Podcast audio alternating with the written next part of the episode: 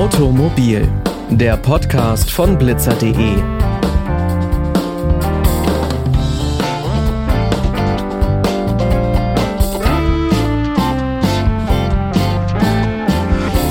Und damit hi und herzlich willkommen zu dieser neuen Folge. Ich bin Clara Fröhlich und ich freue mich, dass ihr wieder mit dabei seid. In Actionfilmen sieht es nach Spaß und Adrenalin aus, in der Realität sind sie tödlich, illegale Autorennen. Öffentliche Straßen werden in Deutschland immer wieder zum Tatort. Dabei liefern sich Raser oft nachts, teilweise aber auch am Tag diese gefährlichen Wettbewerbe. Die Strafverfolgungsstatistik zeigt, die Zahl der Rennen nimmt zu. Vor allem in Nordrhein-Westfalen und Berlin. In Nordrhein-Westfalen waren es 2019 noch 766 illegale Rennen. Im Jahr 2021 sind es laut der Statistik mit mehr als 2030 Rennen fast dreimal so viel welche Gründe es dafür gibt, ab wann Rasen als illegales Rennen gilt und was dagegen im Vorhinein getan werden kann, darüber spreche ich heute mit Attila Mutlow. Herr Mutlow ist Polizeihauptkommissar bei der Polizei in Nordrhein-Westfalen. Herzlich willkommen, Herr Mutlow. Hallo, Frau Fröhlich. Vielen Dank, dass Sie Zeit haben. Würden Sie kurz sagen, was sind Ihre Aufgaben bei der Polizei? Also ich bin seit äh, etwa, naja, jetzt seit zweieinhalb Jahren stellvertretender Leiter einer äh, Sondereinheit. Wir äh, bekämpfen die sogenannte Rasen- und Tuner-Szene hier in Köln und Leverkusen. Ja, wir sind etwa so ziemlich genau zwölf Mann stark. Ähm, Sie müssen sich das so vorstellen, dass wir mit äh, zivilen Fahrzeugen unterwegs sind, allerdings in Uniform. Also so, wenn wir aussteigen, äh, sind wir schon als Polizeibeamte erkennbar. Und äh, wir sind ja an unseren Hotspots unterwegs, an den Wochenenden in der Woche und bekämpfen das illegale Tuning. Sie könnten vielleicht gleich mal uns erklären, was ist denn der Unterschied zwischen Rasen und illegalem Autorennen? Ja, also die Definition sagt dass, äh, oder beziehungsweise wir sprechen immer dann von einem illegalen Kraftfahrzeugrennen, wenn ein Wettbewerb zwischen mindestens zwei Teilnehmern stattfindet, um durch das Erreichen von Höchstgeschwindigkeiten einen Sieger zu ermitteln. Ähm, dabei spielt es auch absolut keine Rolle, ob man jetzt ähm, vorher irgendwelche Absprachen oder so getroffen hat. Wichtig ist einfach nur die innere Einstellung um sich dann äh, vergleichend zu messen. Wir sprechen aber auch äh, dann von einem Rennen, ähm, wenn ein einzelner Fahrer ein Rennen gegen sich selbst fährt, also quasi eine Rennsituation äh, nachstellt. Ähm, wie gesagt, es wird so ein bisschen juristisch das Ganze. Ähm, da müssen noch weitere Tatbestandsmerkmale erfüllt werden. Das wären dann grob verkehrswidrig. Wir reden immer dann von einem grob verkehrswidrigen Verhalten bei einem besonders schweren Verkehrsverstoß. Also das kann ein Rotlichtverstoß sein, das kann ein Vorfahrtsfall sein, das kann vielleicht auf der Autobahn aber auch das Überholen äh, auf dem Standstreifen sein. Das alles aber auch, um eine höchstmögliche Geschwindigkeit zu erreichen. Und ich, wie gesagt, das war jetzt alles sehr, sehr juristisch. Ähm, ich äh, erkläre Ihnen jetzt mal anhand eines Beispiels, äh, ein Einzelrennen auf der Autobahn. Ähm, Sie haben jetzt einen, der auf der linken Spur fährt, hat den Linker an, angemacht und fährt, ähm, ich sag mal, im Baustellenbereich äh, statt der erlaubten 80, 160. Aber auch nur zu schnell. Das stellt noch mhm. lange kein Rennen dar. Äh, anders sieht es aus, wenn man beispielsweise jetzt anfängt, ähm, Slalom zu fahren oder wenn man andere ausbremst oder auch hingeht und auf dem Standstreifen beispielsweise überholt, ähm, andere ausbremst, dann nochmal beschleunigt, dann kann das durchaus ein Rennen darstellen und äh, wird auch entsprechend so beurteilt.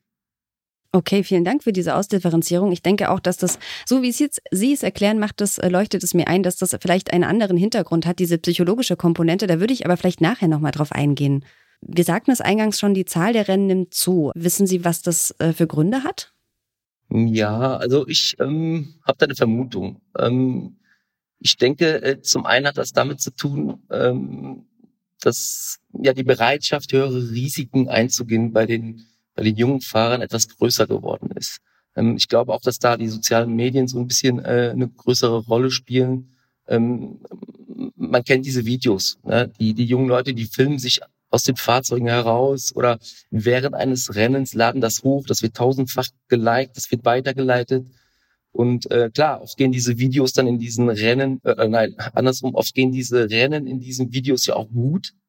Ähm, das, daher ist vielleicht auch die Gefahr einfach eines Unfalls nicht so präsent. Ich denke auch, dass, dass, dass die Wahrnehmung innerhalb der Bevölkerung da äh, zugenommen hat in den letzten Jahren. Also die Sensibilität für dieses besondere Verkehrsphänomen, wie wir immer sagen, ähm, hat in den letzten Jahren stark zugenommen. Also wir wissen, früher war es halt so, man, man hat ja rasende Fahrzeuge gemeldet, man hat äh, laute Fahrzeuge gemeldet, man hat angerufen bei der Polizei hat gesagt, ja, ähm, die fahren schnell von Ampel zu Ampel oder so. Und heute ist es so tatsächlich so, dass ähm, die Bürger anrufen und schon direkt bei dem Erstkontakt mit, äh, mit der Polizei ein Rennen melden. Da sieht man, da hat sich in den letzten Jahren auch so einiges getan. Das Thema ist sehr präsent, auch in den Medien, in den Zeitungen. Und ähm, dadurch kommt es natürlich zu einem höheren, ich sag mal, Meldeverhalten und das erhöht die Zahlen dann halt auch.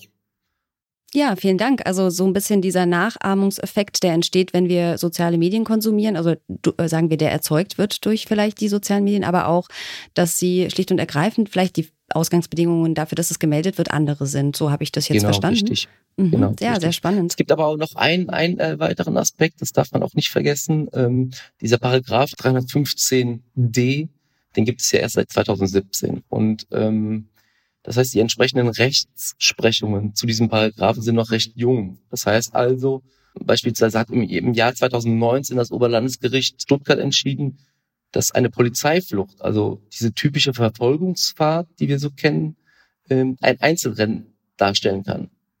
Und zwei Jahre später, das war im Jahr 2021, hat das BGH in einem ähnlich gelagerten Fall äh, das bestätigt. Das wiederum führt natürlich dazu, dass wir bei jeder Verfolgungsfahrt ein, ein Strafverfahren auch einleiten wegen verbotenem Kraftfahrzeugrennen. Und äh, die Polizeiflucht an sich, also die Polizeiflucht an sich, so blöd das klingt, war nie eine Straftat.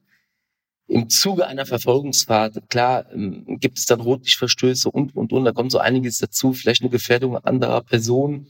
Ähm, aber das war bis dahin, also gerade als dieser 315d eingeführt wurde. Bis dato war es ja nur eine Ordnungswidrigkeit und es war kein Problem, sage ich jetzt mal, vor der Polizei abzuhauen. Aber jetzt ist halt diese Verfolgungsfahrt, also die Polizeiflucht, ähm, ein Rennen. Und diese Zahlen, und wir haben einige Verfolgungsfahrten, also ich weiß nicht, wie hoch die Zahlen in NRW sind, aber all diese Zahlen als Verfolgungsfahrt oder ein Großteil dieser Zahlen fließen natürlich auch in die Statistik mit ein. Sie haben ja gerade erklärt, was dazu führt, dass diese Statistiken höher werden. Ähm, dann nochmal abschließend dazu eine Frage. Es kann also nicht sein, dass diese Rennen so viel stärker stattfinden, dass das mit der Erfassung zusammenhing. Also das ist ja so eine Theorie, ne? Die Rennen fanden trotzdem statt. Die Erfassungen waren Richtig. aber noch nicht so ausgefeilt. Genau. Sowas richtig. wäre eher, ähm, und jetzt erfassen wir besser und deswegen sind die Zahlen höher. Aber das wäre Ihrer Meinung nach kein Grund. Nee, nicht alleine. Also ich habe äh, ihn mal genannt, ähm, mal die Gründe genannt, warum die Zahlen äh, hochgehen können. Ähm, wie gesagt, also diese Bereitschaft, diese Risiken einzugehen und risikoreich Auto zu fahren, ich glaube, diese Bereitschaft hat einfach zugenommen. Der Raser-Paragraph. Sie haben es jetzt schon erklärt, der Paragraph 315d im Strafgesetzbuch, den gibt es erst seit 2017. Wie wurde denn sowas dann vorher geahndet? Ein illegales Autorennen ähm, war bis zur Einführung des Paragraphen 315d ähm, lediglich eine Ordnungswidrigkeit. Also sprich die Rechtsfolge eines solchen Verstoßes ähm, wurde mit einer Geldbuße in Höhe von 400 Euro geahndet. Und ähm, ja, man musste natürlich noch für einen Monat den Lappen abgeben. Okay. Und, und wie ist das heute? Sieht natürlich ganz anders aus, äh, die Rechtslage. Also das normale Vergehen, also ein ähm, folgenloses Kraftfahrzeugrennen, wird äh, mit einer Freiheitsstrafe bis zu zwei Jahren oder mit Geldstrafe sanktioniert. Ähm, sollte es jetzt bei dieser, ähm, bei diesem Kraftfahrzeugrennen zu einer Gefährdung kommen, anderer Menschen oder Sachen von bedeutetem Wert, ähm, erhöht sich natürlich das Strafmaß auf bis zu fünf Jahre. Ähm, ja, dann gibt es noch die schwere Gesundheitsschädigung oder die Tötung eines anderen Menschen. Da bewegen wir uns natürlich schon im, im äh, Verbrechenstatbestand. Das heißt, mindestens ein Jahr Freiheitsstrafe, höchstens zehn Jahre. Ich weiß nicht, ob Sie den, den äh, Kudamm-Raser-Unfall kennen aus Berlin. Ich sage jetzt mal mit Abstand wahrscheinlich der bekannteste Unfall in Deutschland, den sogenannten Kudamm-Raser-Unfall 2016, wo sich zwei junge Leute ein Rennen geliefert haben. Und äh, da war es so erstmalig in Deutschland, dass äh, diese beiden jungen Menschen wegen Mordes verurteilt worden sind. Also der Unfallverursacher an sich es hat eine lebenslange Haftstrafe bekommen und der zweite von diesem Rennen, ich glaube 13 Jahre oder so. Äh, klar, ist jemand äh, zu Tode gekommen, ein unbeteiligter Dritter. Und äh, wir sehen, es, es kann durchaus sein, dass man wegen Mordes angeklagt wird und auch verurteilt. Vielen Dank, dass Sie uns so die Historie auch mal aufgezeigt haben, weil da sieht man, dass das auch von Fall zu Fall unterschiedlich sein kann. Mhm, richtig, ja, absolut. Und die Statistik gibt uns jetzt da nicht so einen großen Einblick, aber ich denke mal, es hat auch eine gewisse Abschreckungswirkung. Kann das sein, dass dieser Paragraph dafür auch äh, geschaffen wurde? Ja, also definitiv. Ähm, ich meine, so, so, so ein äh, Paragraph, der soll ja immer irgendwie eine abschreckende Wirkung haben. Und äh, was man dabei auch nicht vergessen darf, also ich habe ja vorhin schon gesagt, das sind diese 400 Euro Bußgeld äh, mit einem einmonatigen Fahrverbot. Das ist ja ist ja gar nichts. Und wenn man jetzt bedenkt, dass man verurteilt wird und, und das kommt noch hinzu, und das vergessen viele auch, äh, dass wir als Polizei dann die Möglichkeit auch haben, die Fahrzeuge zu beschlagnahmen, äh, die Handys der Beteiligten zu beschlagnahmen und natürlich auch die Führerscheine. Also auch wir haben ganz andere Möglichkeiten jetzt zu handeln und auch das sollte natürlich auch irgendwo eine abschreckende Wirkung haben. Und ich bin mir sicher, das hat es auch definitiv. Sie haben uns jetzt schon erklärt, was im Nachgang passieren kann. Gibt es denn auch ähm, präventive Maßnahmen, was davor passieren kann? Das gibt es definitiv, genau. Also seit äh, 2010 gibt es den sogenannten Crashkurs. Ähm, es geht darum, die Zielgruppe junge Fahrer zu erreichen. Und da geht es jetzt nicht nur um illegale Fahrzeugrennen, sondern ähm, klar, Geschwindigkeit spielt dabei auch eine Rolle. Drogen im Straßenverkehr auch ein Riesenthema aber auch natürlich auch so simple Sachen wie Handybenutzung während der Fahrt. Und ähm, ja, der Crashkurs, also ich war letztes Jahr erstmalig leider bei so einem Crashkurs. Ich muss sagen, es ist eine super Sache. Ich kann Ihnen das mal kurz erklären. Sie meinen ähm, beruflich oder weil Sie ein, äh, Ihnen auch mal ein Ausrutscher passiert ist? Nein, nein, nein, nein. Also der Crashkurs, ähm, äh, das machen spezielle Kollegen, also das machen speziell ausgebildete Kollegen, die äh, fahren an die Berufsschulen Ah, okay. Und Sie waren bei so einem Team mal dabei? Genau, richtig. Ich war dabei. Und äh, letztendlich geht es darum, äh, dass ja, ähm, Menschen ihre Erfahrung, also nach so einem Unfall ihre Erfahrung erzählen. Ähm, Sie müssen sich das so vorstellen, eine gefüllte Aula, vorne stehen Leute, das können Ersthelfer sein, das können Zeugen sein, das sind leider auch Angehörige, die beispielsweise ihre Kinder verloren haben bei einem Verkehrsunfall. Und jeder erzählt so aus seiner Sicht das Ganze wird natürlich durch die, durch die Polizei moderiert, aus seiner Sicht seine Erfahrung, was er gefühlt hat in dem Moment. Ähm, es ist schon sehr, sehr äh, emotional, muss man sagen. Also ähm, da fließen einige Tränen, auch bei den jungen Leuten. Ähm, wie nachhaltig das Ganze ist, das, das kann man leider bei Prävention nie messen. Das ist ja das Problem. Also repressive Maßnahmen, die lassen sich immer irgendwo messen. Äh, die werden statistisch irgendwo erhoben. Aber bei der Prävention lässt sich das leider nicht so einfach ähm, messen. Ich meine, im Grunde genommen, wenn man von 10.000 jungen Leuten einen erreicht, dann, dann ist das ein Gewinn halt auch für uns. Ähm, genau, und dann erzählen die mal ihre Sicht der Dinge, die, wie sie das erlebt haben vor Ort, was äh, dieser Unfall, dieser Verlust eines Angehörigen mit einem gemacht hat. Und diesen Crashkurs, der ist recht erfolgreich, muss man sagen. Und den gibt es seit 13 Jahren. Muss man sich dafür dann selber anmelden oder Interesse bekunden oder wie könnte man sowas bekommen? Ja, wir haben äh, Opferschützer, so heißen die Kollegen. Das sind, wie gesagt, speziell ausgebildete Kollegen.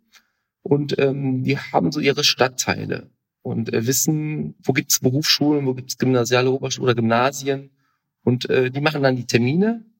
Und ich kenne jetzt nicht die genaue Zahl, aber ich glaube, da sind einige. Also ähm, alle drei Tage wird da sicherlich so ein Crashkurs stattfinden. Da wird auch im Vorfeld noch viel getan. Also die gehen auch in die Klassen. Da wird zum Beispiel erstmal abgetastet, ob da vielleicht jemand ist, der ähm, einen Angehörigen vielleicht mal bei einem Verkehrsunfall oder so verloren hat.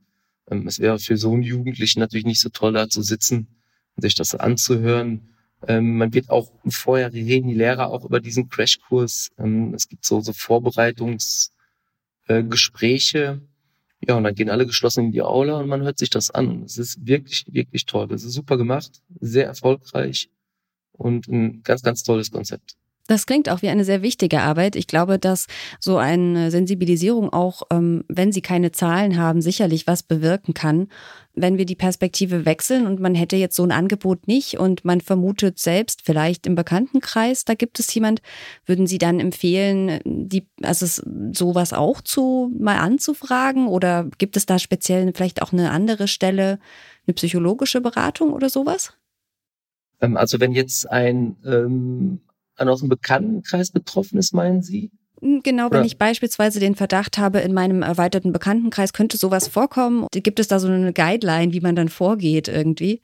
Also wenn es in meinem Bekanntenkreis wäre, dann würde ich die Person definitiv ansprechen. Also ähm, da würde ich mir auch mal überlegen, wie ich das angehe, was, was für Bilder ich ihm vielleicht mal zeige. Also da gibt es ähm, etliche Bilder von Unfällen, von schweren Unfällen. Ähm, ich glaube, ich würde das erstmal versuchen, selber zu regeln. Sie haben eingangs erwähnt, es kann schlimm enden, ein Autorennen. Warum ist es den Fahrern und den jungen Leuten in dem Moment nicht bewusst? Ja, ich glaube, hierzu müsste man sich erst einmal das Täterprofil dieser jungen Menschen angucken. Also ähm, wir haben die Erfahrung gemacht, dass ähm, das trifft ja zumindest auf Köln zu, ich denke auch auf viele andere äh, Städte. Ähm, wir haben es überwiegend mit jungen Fahrern zu tun, Männern im Alter zwischen 18 und 25 Jahren. Es mag jetzt ein bisschen blöd klingen, aber mit geringem Selbstwertgefühl. Das sind oft junge Menschen mit oder aus niedrigen sozialen Schichten und ähm, hatten vielleicht wenig Bestätigung in der Schule, im Beruf oder in der Familie. Und ähm, ja, die sind natürlich anfällig für sowas. Ne? Also ich sag mal, mit so einem schicken und äh, PS, PS-starken Boliden ist jetzt auch mal völlig egal, ob, äh, ob das Fahrzeug gekauft oder geliehen ist ähm, dann hier an einem Hotspot in Köln, das ist dann halt äh, vielleicht sind es vielleicht mal die Ringe oder so, dann plötzlich auch im Rampenlicht stehen und äh, wenn sich dann so eine Gelegenheit bietet, ähm, so ein Rennen zu fahren von Ampel zu Ampel, ähm, das macht ja auch was mit einem in dem Moment. Ne? Man, man, man kompensiert damit vielleicht auch mal was, was einem in der Kindheit oder Jugend gefehlt hat. Das ist natürlich jetzt alles sehr, sehr psychologisch, das stimmt. Ähm, aber nur so kann ich mir das aber auch erklären. Also Klar spielt da auch sicherlich der Geschwindigkeitsrausch oder ein Adrenalinkick auch eine große Rolle oder auch der Wettbewerbsgedanke, sich messen zu wollen, ähm, um, um am Ende dann als Gewinner dazustehen. Gut, waren alle jung, wir kennen das, wir suchen oder haben früher einen, einen Adrenalinkick gesucht. Ähm, ich, ich bin wie ein bekloppter Snowboard gefahren, habe mir vielleicht den Kick da geholt. Andere machen andere Extremsportarten und einige wenige fahren halt im öffentlichen Verkehrsraum äh, rennen. So, so, so ist es nun mal. Ne? Und einige wenige vernünftige Fahrer, die diesen Geschwindigkeitsrausch brauchen für ihren Adrenalinkick, die fahren vielleicht irgendwo auf eine Rennstrecke und ähm, toben sich nicht im öffentlichen Verkehrsraum aus. Also das sind mehrere Faktoren, die da sicherlich eine Rolle spielen, warum äh, Menschen an solchen illegalen Rennen teilnehmen. Sie haben gesagt, ähm, es gibt die Möglichkeit, wenn man das anziehend oder ansprechend findet, das auch legal zu machen. Können Sie da vielleicht noch einen Satz dazu sagen? Ja, es gibt, es gibt äh, legale Möglichkeiten, an Autorennen teilzunehmen. Ähm, beispielsweise irgendwo auf einer Rennstrecke, also was jetzt hier in der Nähe ist, äh, der Nürburgring, der bietet das an. Da gibt's die Nordschleife, wo man, ich glaube, für 60, 70 Euro oder so eine Runde fahren kann. Sind mehrere Kilometer. Aber da steht man natürlich vielleicht nicht so im Mittelpunkt, wird nicht so gesehen, wie man vielleicht gesehen werden möchte von anderen. Ähm, aber auch das ist jetzt nicht unbedingt ungefährlich. Also es ist zwar legal, ja, das stimmt, man kann legal Rennen fahren, aber es bleibt einfach äh, gefährlich, weil letztendlich ähm, die jungen Fahrer ihr, ihr Können, also ihr Fahrzeug und ihr Können absolut äh, überschätzen. Ähm, das sind, wie ich anfangs mal gesagt habe, junge Fahrer im, im, im Alter zwischen 18 und 25 Jahren, und die haben noch nicht so die Erfahrung. Die fahren dann auf einer Rennstrecke und geben Gas. Auch da passieren Unfälle, auch tödliche Unfälle. Klar, es bleibt legal, ist immer noch besser, als vielleicht irgendwo im, im öffentlichen Verkehrsraum ein Rennen zu fahren. Aber es bleibt dennoch sehr, sehr gefährlich. Vielen Dank, Herr Mutlo. Also Ihrer Einschätzung nach etwas, was auch nicht unbedingt zu den Top-Favoriten der Freizeitbeschäftigung zählen sollte. Nee. Ich denke, wir haben da einen guten Einblick bekommen. Sie haben ja auch schon gesagt, das ein oder andere Hobby könnte genauso gut ähm, vielleicht daherhalten. Ja, und das ist, äh, finde ich, ein sehr schöner Abschluss. Ähm, ich danke Ihnen für das Gespräch. Ja, ich habe auch zu danken. Vielen Dank. Illegale Autorennen klingen im Actionfilm nach Spaß und Adrenalin. In der Realität sind sie gefährlich für die Fahrer und für Verkehrsteilnehmer. Polizeihauptkommissar Attila Mutlow von der Polizei Nordrhein-Westfalen hat in Automobil darüber informiert, wer illegale Rennen fährt und wieso es ein geahndeter Straftatbestand ist. Alle Folgen von Automobil findet ihr auf unserer Webseite blitzer.de. Bevor ich mich verabschiede, noch der Hinweis auf unsere letzte Folge zum internationalen Führerschein. Mit Felix Müller-Baumgarten, dem Fachgebietsleiter für Verkehrsrecht des Autoclub Europa, sprach ich darüber, wann der europäische Führerschein bei Auslandsreisen ein Zusatzdokument braucht. Hört gerne rein. Den Podcast findet ihr bei blitzer.de oder auf Spotify und anderen Podcast-Plattformen. Blitzer.de ist auch auf Instagram und Facebook. Dort könnt ihr uns Themenwünsche schicken oder Feedback. Damit heißt es Tschüss von mir, Clara Fröhlich. Die nächste Folge kommt nächsten Montag wie gewohnt mit Pauline Braune. Macht's gut und bis bald.